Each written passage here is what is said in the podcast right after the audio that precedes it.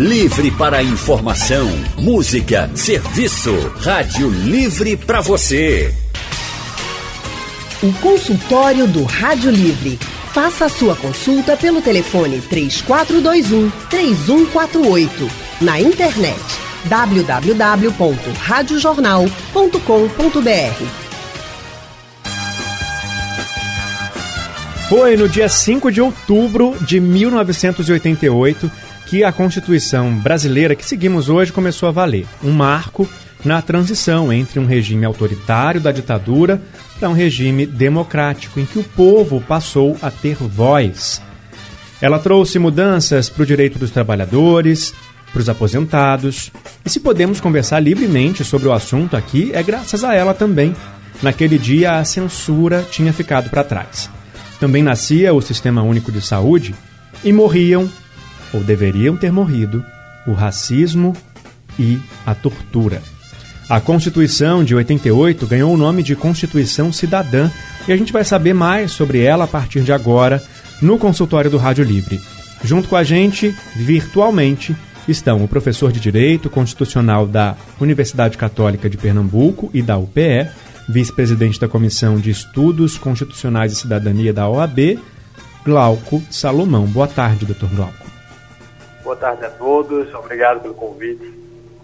E também o professor, historiador e pós-graduado em intervenções clínicas na psicanálise, Lula Couto. Boa tarde, Lula. Boa tarde, Leandro. Boa tarde ao colega Glauco. Boa tarde a todos os ouvintes. É um prazer estar com vocês.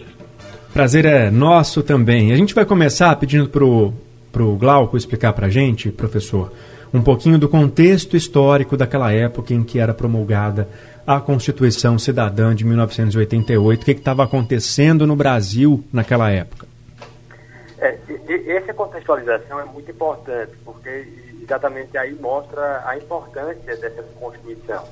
Então, é preciso levar em conta que, com o golpe de 64, então se instaura no, no, no país um regime autoritário, embora a Constituição, à época de, de 46, estivesse formalmente em vigor, mas na prática se valiam eram os atos institucionais. Então, esses atos institucionais, eles foram responsáveis por permitir ao presidente a, a suspensão das atividades do parlamento, a suspensão da garantia do habeas corpus, a, a diminuição da independência do judiciário, o ataque ao Supremo Tribunal Federal. Então, havia ali, na verdade, um estado de não direito, né? sem falar da própria censura, sem falar das perseguições políticas, da, das práticas de tortura. Então é nesse contexto em que, é, é, diante né, de, uma, de um acordo político feito no final da década de 80, né, se caminha para a redemocratização e aí era é, necessário que houvesse uma nova Constituição que simbolizasse esse momento de travessia. Quer dizer, não tinha sentido é, ingressarmos é, num regime democrático ainda com uma legislação que refletia justamente esse autoritarismo, essa fase de negação de direitos de, uma, de um sistema completamente antidemocrático. Então, esse era, essa era a situação naquele período. E, e por que que, vou perguntar agora para o professor Lula, por que que ela é considerada fortemente democrática? Olha, meu querido Leandro, eu diria que a sua resposta me faz lembrar o grande Ulisses Guimarães, quando ele levanta a Constituição no final do trabalho, e diz de uma forma enfática: entrego ao povo brasileiro a Constituição Cidadã. Ou seja, é a Constituição que mais amparou o povo brasileiro no que diz respeito ao direito de cidadania. É uma Constituição marcada por direitos, não é?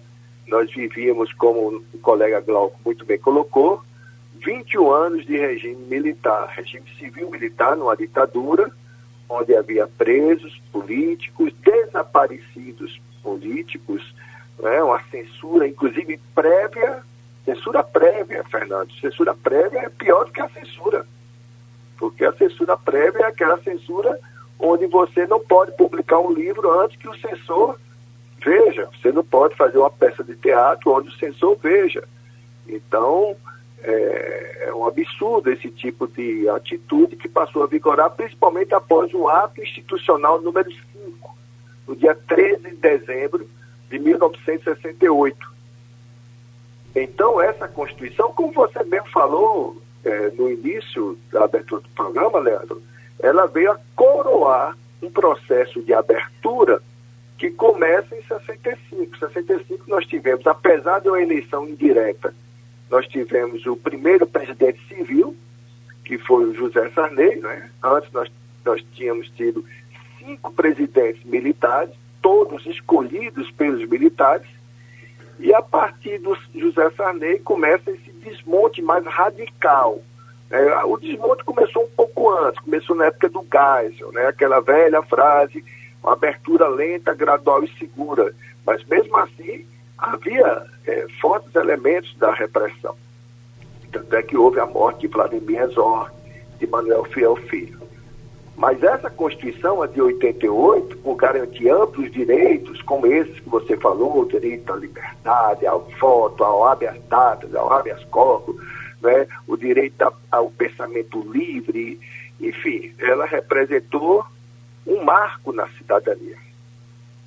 E é, vem depois também de um movimento muito famoso e que foi importantíssimo para a gente ter um modelo de eleições que a gente até hoje tem no Brasil, que é o movimento do, do voto direto, né? Pois é, pois é, as diretas já como ficaram conhecidas, conhecidas. Os, as amplas mobilizações, até então as maiores mobilizações da história do Brasil, quem é da geração que hoje está com 50 e poucos anos, sabe muito bem desse movimento, porque conviveu com ele, é, foi um movimento que ganhou as ruas, principalmente nas cidades, aqui no Recife, teve grande repercussão, e co conseguiu fazer algo, Leandro, que hoje em dia seria muito importante que fosse feito novamente, que é a união de todos os democratas na defesa da democracia. Ou seja, foi um movimento que tentou fazer as eleições diretas já no final de 84 para 85. Foi um movimento que, do ponto de vista político, foi vitorioso, né, porque reuniu uma multidão, uma grande frente pela democracia, mas, infelizmente, na hora de, de que se votou a emenda Dante Oliveira no parlamento, ela foi derrotada. E a eleição direta só veio ocorrer em 1989. 89, Leandro, foi a primeira eleição direta para presidente após é, esses 21 anos de regime militar. É importante entender todo esse contexto, o professor Glauco até adiantou para a gente, para a gente entender também que dentro da Constituição havia resposta a anseios né, populares, anseios que vinham da população. E entre eles o destaque para os direitos dos trabalhadores, né, professor Glauco? Houve, por exemplo, a diminuição da jornada de trabalho, é, outros direitos garantidos, como o direito à greve, aposentados e, e, os segurados puderam receber então 13 terceiro salário, entre outros, né? Isso, é, é, e aí é um ponto importante porque ah, embora, embora quando foi convocada a Assembleia Nacional Constituinte, aqui no Brasil não se optou por uma constituinte exclusiva. Na verdade, se deu ao Congresso Nacional é, esse, essa prerrogativa, esses poderes constituintes. Mas ainda assim, a, a, durante o processo constituinte houve de fato uma, uma, um amplo diálogo com vários segmentos sociais que puderam encaminhar para a constituinte as suas propostas, né, as, suas, as suas pautas. Então isso também explica a circunstância da Constituição muitas vezes ter conteúdos que são aparentemente conflitantes, né? É, então isso se faz presente nesse caso que você cita, que é a, a Constituição ela não, não se restringiu a, a incorporar os tradicionais é, é, direitos individuais, as liberdades públicas e os direitos é, civis. Ela vai além, ela avança e tem um, uma, uma, no, seu, no seu corpo vários direitos sociais, né? dentre eles direitos de trabalhadores. Então, esse que você acaba de citar, 13 terceiro, direito de greve, não só a greve para os trabalhadores da iniciativa privada, mas também greve de servidores públicos civis, também foi é, contemplado, é, e uma série de outros direitos sociais. Né? A, a, na verdade, a gente tem ali no artigo 6 no artigo 7 é, alguns desses direitos, mas direitos prestacionais, como a gente fala que são direitos que dependem de uma intervenção estatal, que dependem de políticas públicas, no né, caso, o próprio direito à saúde, o direito à educação, tudo isso também acabou sendo formalmente é, inserido na Constituição. Né? Então, não é, não é à toa também que, é, quando se fala, é, é de alguma maneira, em modernizar a legislação trabalhista, né, é, muitas vezes isso vem acompanhado de reforma constitucional que pode é, muitas vezes fragilizar essas conquistas históricas. Né? E é por isso que é preciso realmente ficar muito atento quando esse tipo de movimento ele é, aparece. Bom, professor Lula, por que, é, para a gente encerrar esse bloco, queria pedir para o senhor explicar por que, que é tão importante que a gente defenda a, a, a Constituição, por que, que ela é tão importante para a manutenção da democracia e por que que quando há ideias que flertam com aqueles com aqueles tempos prévios, a gente precisa ficar atento. Olha, Leandro, veja só, é, o primeiro-ministro inglês Winston Churchill, durante a Segunda Guerra Mundial e logo após a Segunda Guerra Mundial, ele disse uma frase muito interessante, que foi a seguinte: a democracia é o pior regime que existe, depois de todos os outros. Então, dentro do mundo civilizado, não há outro espaço que não seja o mundo democrático. Eu fico estarrecido no Brasil de hoje de ver pessoas indo para as ruas levando cartazes querendo atentar contra a democracia, querendo fechar o parlamento, querendo fechar o poder judiciário. Inclusive protestos esses que estão sendo alvo de investigação do próprio Superior Tribunal de Justiça e também denunciados pela própria imprensa. Porque não existe civilidade, não existe civilização sem a democracia e, portanto, não existe direito sem democracia. Você pode criticar a democracia, mas você não pode é, abrir mão do seu direito de votar, do seu direito de escolher, do seu direito de discutir e debater e definir o seu futuro como cidadão e o futuro do seu país. Portanto, defender a Constituição de 1988, defender exatamente nesse momento, que é o momento de comemorarmos os 32 anos da Constituição, é defender a democracia, porque essa foi a Constituição, ou melhor dizendo, essa é a Constituição mais democrática que nós temos. Nós já tivemos sete constituições. Essa foi a última. Ela foi votada, ela foi debatida, ela foi discutida, ela foi apoiada pela imprensa, ela foi apoiada pelos movimentos sociais. E, portanto, uma Constituição assim, ela representa os direitos diversos da cidadania e do cidadão e do povo brasileiro.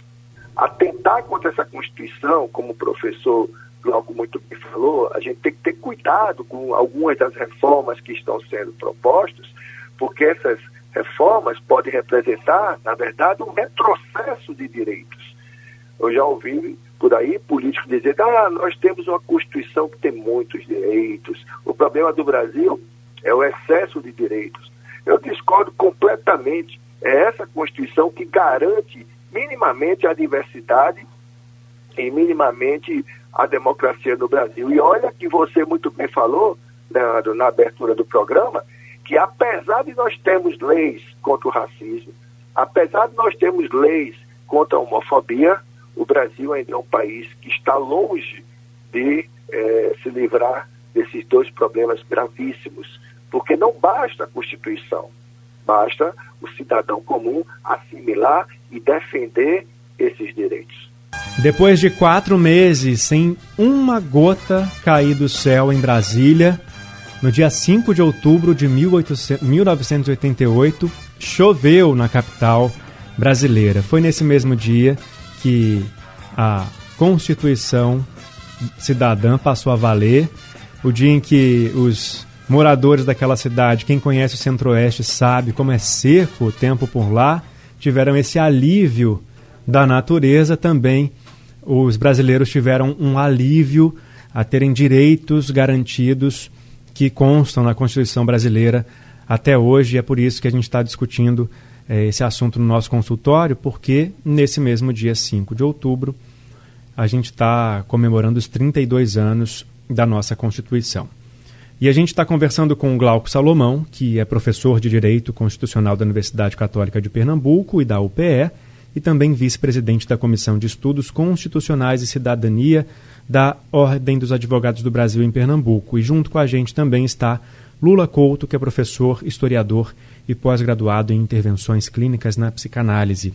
A gente encerrou o primeiro bloco falando sobre o que está na Constituição, mas que na realidade ainda não não não está de acordo com o que está escrito lá na, na, naquele conjunto de leis que deveria estar tá em prática. Né? 32 anos depois, por exemplo, a gente ainda tem que lutar muito contra o racismo, que na Constituição é, passou a não existir mais, mas na realidade ele está presente.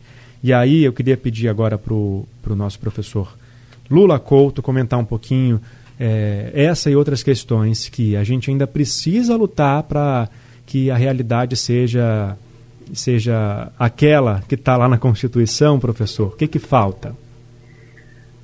Veja, meu querido, é, o, uma Constituição democrática, como foi essa Constituição, fruto de uma Constituinte, ela representa os anseios da sociedade, o desejo da sociedade. Então, nós vivemos já alguns anos de luta pela democracia. Mas não só a democracia no sentido formal. Nós vivemos uma luta por direitos, no sentido genérico, direito, por exemplo, dos povos indígenas, direito à diversidade no campo da sexualidade, direito das mulheres, direito dos afrodescendentes. Então, essa Constituição, ela cria as condições para que a luta por esse direito possa ser amparada pela justiça, amparada pela repressão política, inclusive. Repressão política não, mas repressão policial, melhor dizendo. Porque é, agora, quando você estabelece um crime de racismo, a pessoa que provoca essa injúria, esse crime, ela pode ser presa. Mas isso por si só não é suficiente porque junto com a Constituição devemos é, preservar e valorizar a cultura e a educação de uma sociedade plural, de uma sociedade democrática. Então nós partimos para um outro campo de análise, que é a análise sociológica, de pensar, por exemplo, o estado de Pernambuco, que é considerado um dos estados mais violentos no que diz respeito à agressão que as mulheres sofrem, ou a agressão que a comunidade LGBT sofre.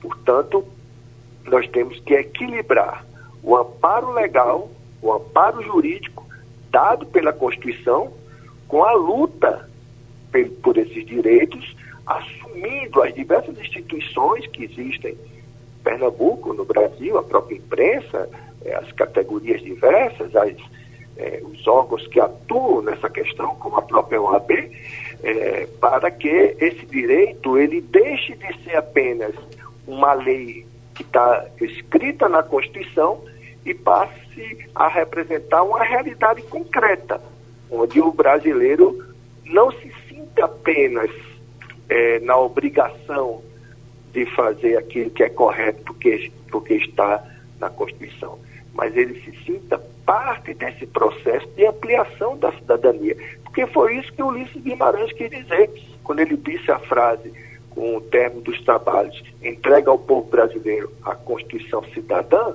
ele disse que ali era um passo fundamental, mas não era o último passo. O último passo é dado na sala de aula, na educação dos filhos, sabe? Na conversa que nós podemos ter com os nossos parentes, em programas como esse que você agora está protagonizando.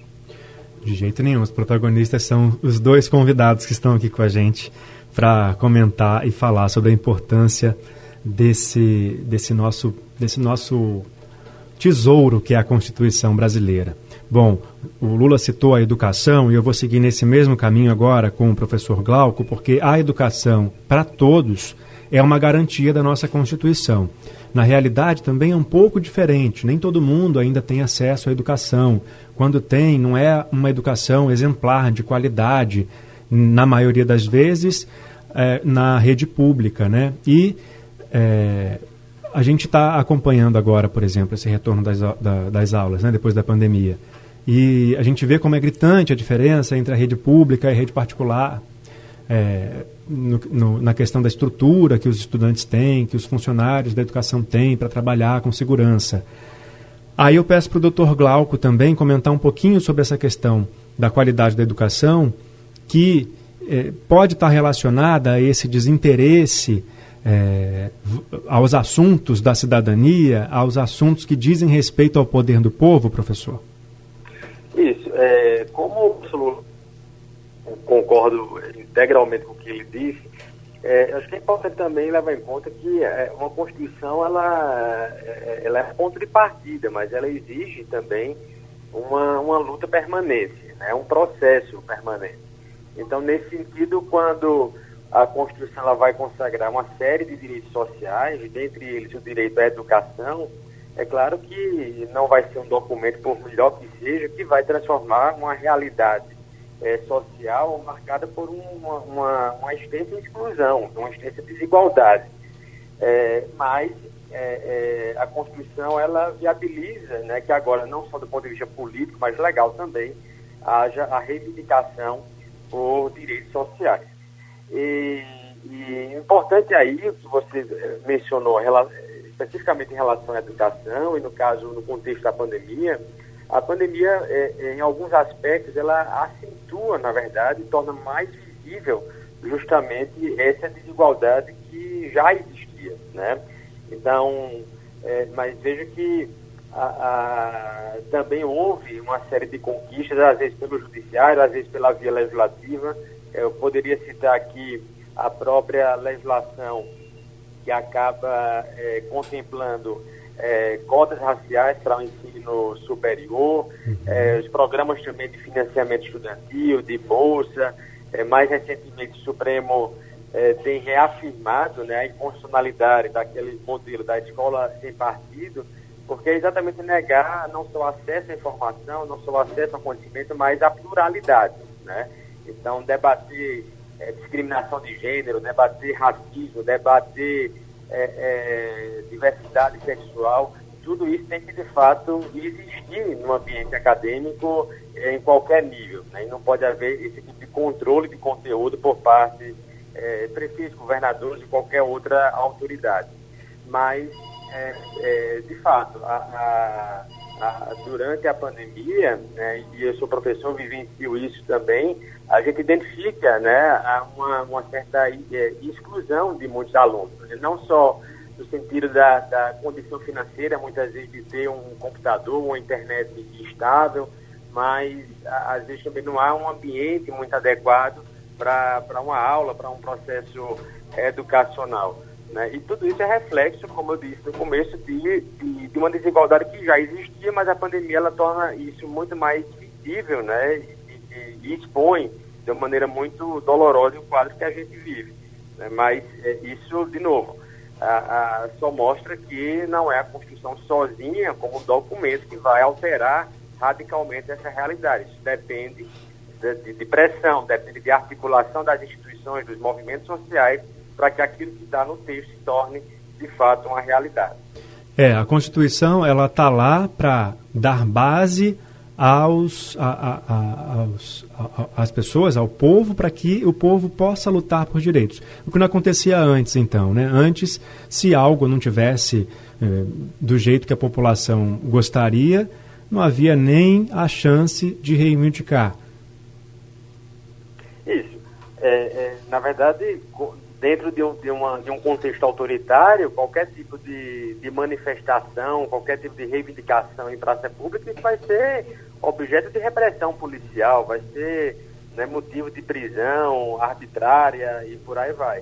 Uhum. Então, é, é, nesse sentido, por, por isso que, a, inclusive, o professor Lula mencionou no bloco anterior, por isso que é importante é, a defesa dessa Constituição, porque na medida em que ela garante uma série de direitos, é, incluindo aí o direito ao protesto, a liberdade de imprensa, acesso à informação, é isso que permite que todo mundo e cada um de nós possa reivindicar e contestar e exigir transparência de quem está no governo. Né? Em outros tempos isso não era possível. Né? A resposta seria violência, seria perseguição, seria demissão do emprego, de um cargo público, mas por uma razão política ideológica. Né? Então, mais uma vez, é, é, é a própria ideia de, de, o direito a ter direitos, isso é viabilizado com uma Constituição democrática como a que a gente tem aí a de 88.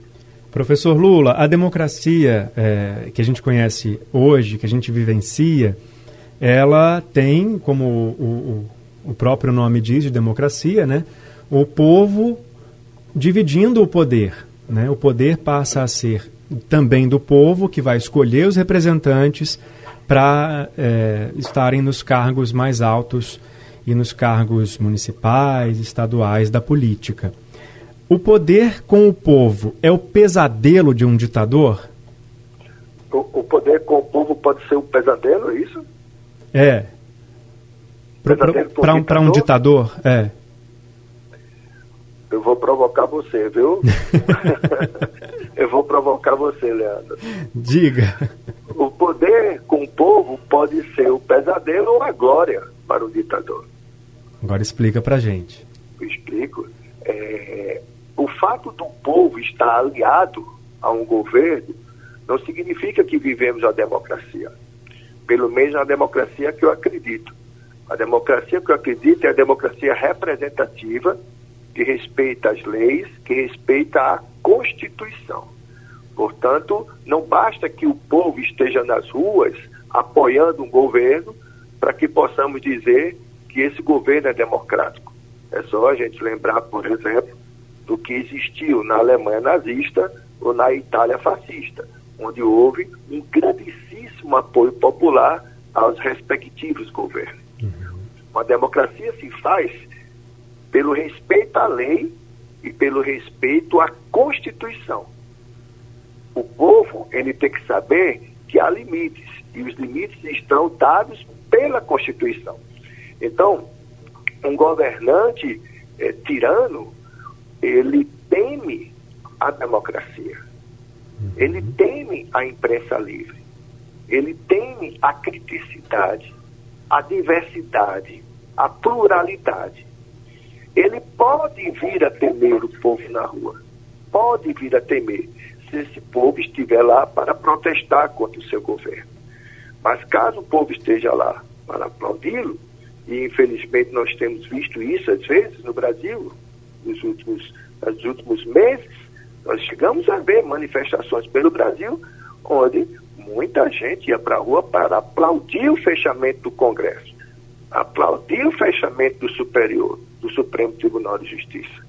E, portanto, é, isso aí é uma glória para toda pessoa que tem esses sentimentos autoritários e arrogantes. A democracia se faz, meu querido, pela vigilância, pela vigilância das instituições, das instituições democráticas. Não basta povo na rua. Povo na rua não diz muita coisa, na minha opinião. O que diz é o que esse povo na rua pretende como democracia, como respeito. O Brasil é um país onde não há ainda, por parte da maioria do povo brasileiro, um verdadeiro sentimento da democracia. Tanto é que há frases no Brasil que são frases absolutamente antidemocráticas, como bandido bom e bandido morto. Frases que dizem respeito, por exemplo, à perseguição das pessoas que têm uma sexualidade diferente, preconceito, racismo. Isso faz parte da nossa cultura. Nós vivemos, meu querido, num país que foi o país que mais tempo demorou para abolir a escravidão em todo o Ocidente. E o país que mais adquiriu escravos do continente africano foram mais de 5 milhões. Então, a, a, a, o racismo e a sociedade patriarcal e a violência contra a mulher, elas estão, esses fatores estão entranhados, fazem parte da nossa cultura. É aí que está a verdadeira democracia. A Constituição ela serve para servir de apoio jurídico para que a gente possa aperfeiçoar a nossa democracia.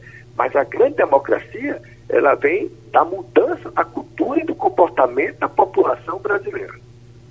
Perfeito, professor. A gente citou a pandemia para dar o exemplo da, da educação E a pandemia também pode ser citada para a gente lembrar de uma grande conquista, inclusive, que já foi tema de um consultório inteiro recentemente. Se você quiser ouvir, é só procurar lá nos aplicativos de podcast e no site da Rádio Jornal, que foi o Sistema Único de Saúde.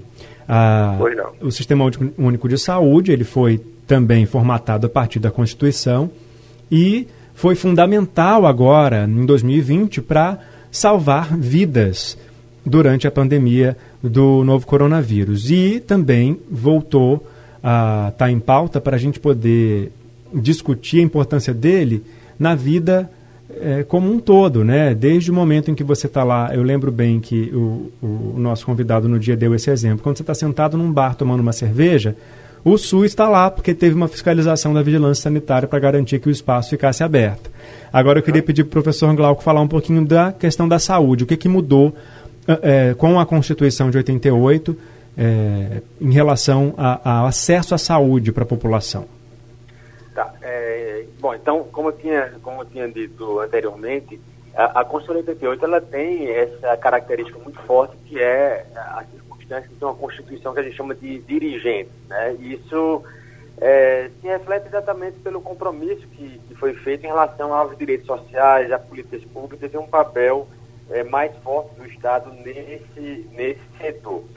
E, e aí, em relação ao direito à saúde, a Constituição ela vai trazer ali os contornos gerais do, do SUS, do Sistema Único de Saúde, estabelecendo de maneira muito clara né, o acesso universal, o acesso igualitário e gratuito né, dos serviços é, oferecidos pelo SUS e vai também demarcar é, as responsabilidades de cada nível de governo, né, do governo federal, dos estados e, e, e dos municípios.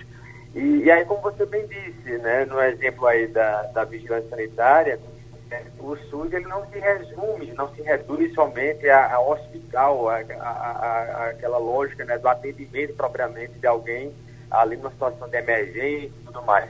Mas há um, um conjunto muito mais amplo de ações que, que fazem parte da, é, do SUS e, sem dúvida nenhuma, é, se você compara também o nosso sistema de saúde com de outros países em que não há uma política semelhante, né, é, é, o, o, SUS, inclusive, ele acaba sendo um instrumento de combate a outras desigualdades, né, de, de desigualdade também econômica, racial e por aí vai. Agora, é claro que é, é, um modelo gigantesco, é um modelo que tem as suas complexidades, que também tem os seus desafios.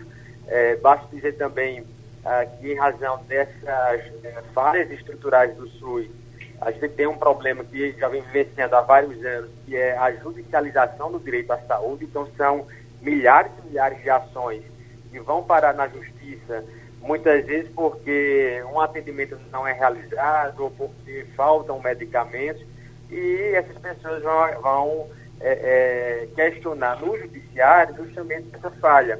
Né? E, e, aí você cria um outro problema, que é decidir qual é o papel do judiciário né, é, em relação às demandas de, de saúde.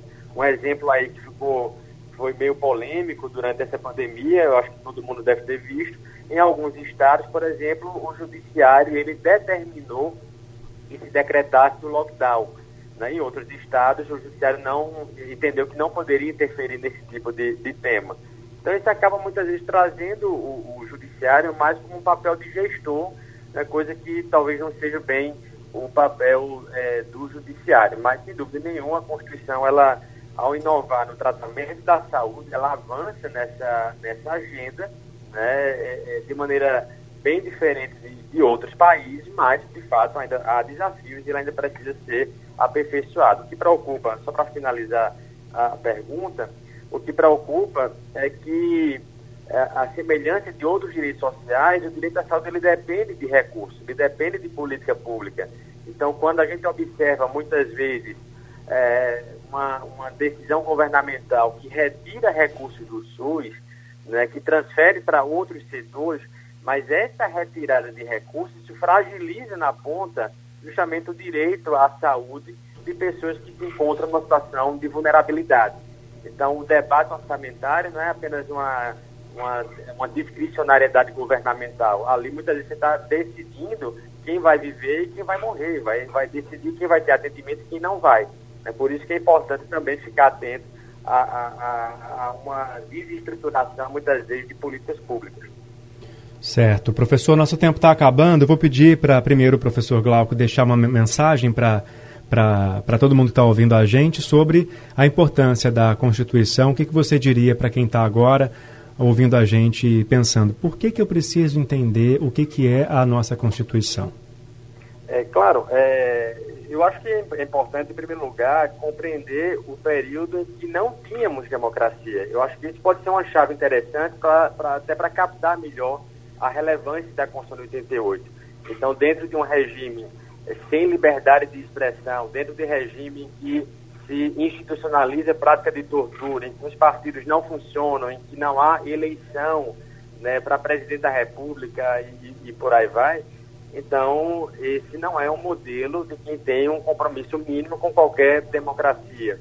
E só para enfatizar um ponto, até que o professor Lula tocou, que eu acho que é fundamental nos tempos atuais, é que democracia ela não se reduz à vontade da maioria, ela não se reduz somente ao ir às urnas e, e votar num, ou no outro candidato.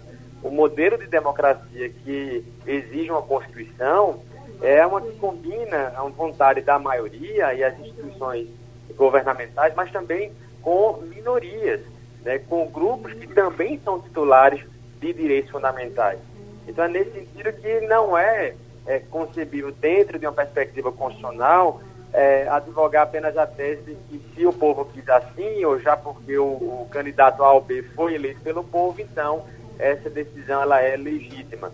Né? Então, democracia ela não é sinônimo de vontade da maioria. Essa vontade da maioria ela só é legítima desde que ela não atropele é, as minorias e, e que ela não inviabilize a alternância de poder. Por isso que a independência de instituições contra-majoritárias é fundamental para entender a própria estabilidade das constituições.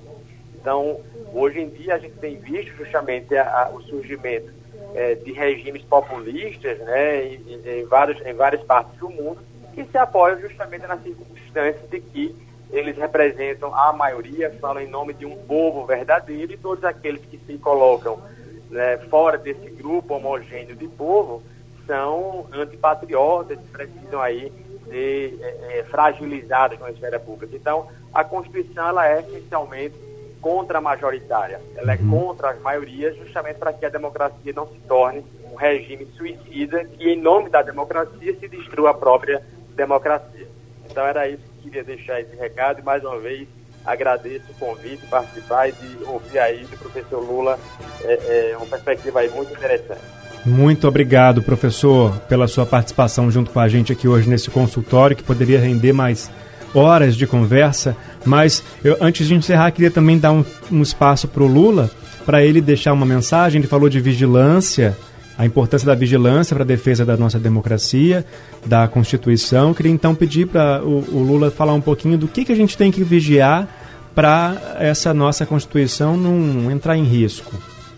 É exatamente essa questão é, que foi muito bem colocada pelo professor Glauco, né? A vigilância no sentido de perceber os princípios democráticos da Constituição. O professor Glauco colocou muito bem essa questão, por exemplo, dos recursos públicos, para que a Constituição caminhe no sentido da democracia, caminhe para ofertar um serviço público de qualidade na educação e na saúde, é preciso que se é, perceba a necessidade dos governos fazerem a sua parte.